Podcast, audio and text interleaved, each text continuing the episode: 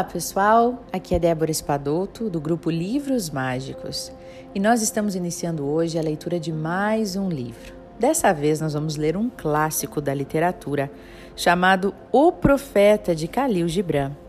É um livro pequenininho, mas de grande profundidade. Muito conhecimento contido nessas páginas. Nós vamos iniciar então falando um pouco da obra, da vida e do autor. Gibran Khalil Gibran nasceu em 6 de dezembro de 1883 na cidade de Bicharre, no sopé da Montanha do Cedro, no norte do Líbano. O pai, um coletor de impostos, bebia e jogava, mas vinha de uma linhagem de intelectuais e de religiosos maronitas pelo lado da mãe. Khalil não teve uma educação formal mas aprendeu inglês, francês e árabe ao mesmo tempo, além de revelar-se uma promessa precoce como artista, desenvolvendo uma paixão por Leonardo da Vinci aos seis anos de idade. Aos 11 anos, toda a família, com exceção do pai, emigrou para a América estabeleceu-se em uma comunidade de imigrantes libaneses no bairro chinês de Boston. A mãe trabalhava como costureira e o irmão mais velho, Boutros, abriu um armazém. Gibran frequentou a escola, onde o seu nome começou a ser escrito como Khalil, com L no final, e foi mandado para aulas de desenho e logo em seguida foi aprendendo apresentado ao fotógrafo Fred Hollanday, que o usou como modelo e lhe encomendava desenhos. Em 1898, Gibran foi mandado para casa para frequentar a escola Al-Hikma, em Beirute. Ele estudou literatura francesa, romântica e árabe. Em 1902, voltou para a família via Paris.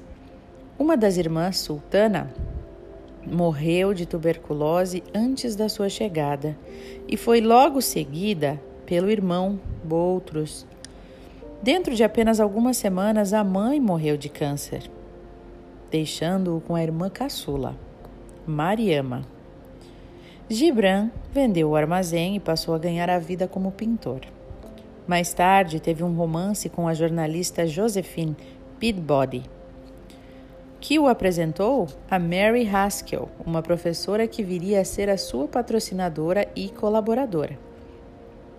Sua carreira como escritor estabeleceu-se quando começou a escrever para o jornal Mohajer, de imigrantes árabes.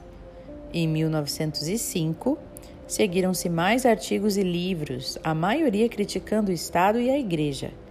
E em 1908, seu livro de poemas em prosa, Al-Arwa al-Mutamahiyad, foi proibido pelo governo sírio e ele foi excomungado pela Igreja Síria. Mary Haskell, patrocinando-lhe então uma estada de dois anos em Paris, onde Gibran estudou pintura na École des de Bois Arts e na Academia Julienne, onde fez uma exposição em 1910. De volta aos Estados Unidos, depois de Mary Haskell ter recusado seu pedido de casamento, mudou-se para Nova York e trabalhou como pintor de retratos. Fazia exposições regularmente e um livro com seus desenhos foi publicado.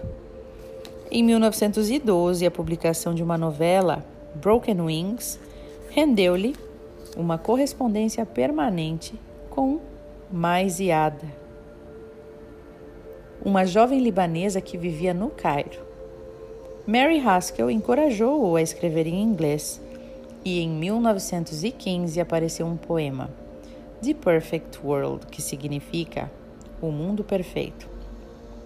Seguido do primeiro livro em inglês também, The Madman, em 1918. Durante este tempo, continuou a escrever em árabe e trabalhar como artista em 1920, Gibran tornou-se um dos fundadores de uma sociedade literária chamada Arrabita ou O Laço da Pena. Sua carreira como pintor e escritor florescia, mas estava com problemas cardíacos e começou a beber muito para mitigar as dores no coração. Era convidado com frequência a discursar para congregações de igrejas liberais. Em 1922, foi inaugurada uma exposição de seus desenhos a bico de pena e aquarelas. E em 1923, foi publicada sua obra-prima, O Profeta. Foi um sucesso imediato e as vendas nunca caíram. Publicou vários outros trabalhos em inglês e em árabe, sendo o mais notável Jesus, Filho do Homem, em 1928. Antes de morrer de insuficiência hepática e tuberculose, incipiente em 10 de abril de 1931.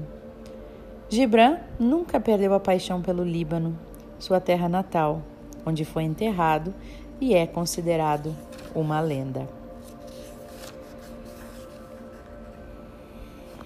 Então, essa é um pouquinho da, da biografia do autor, né?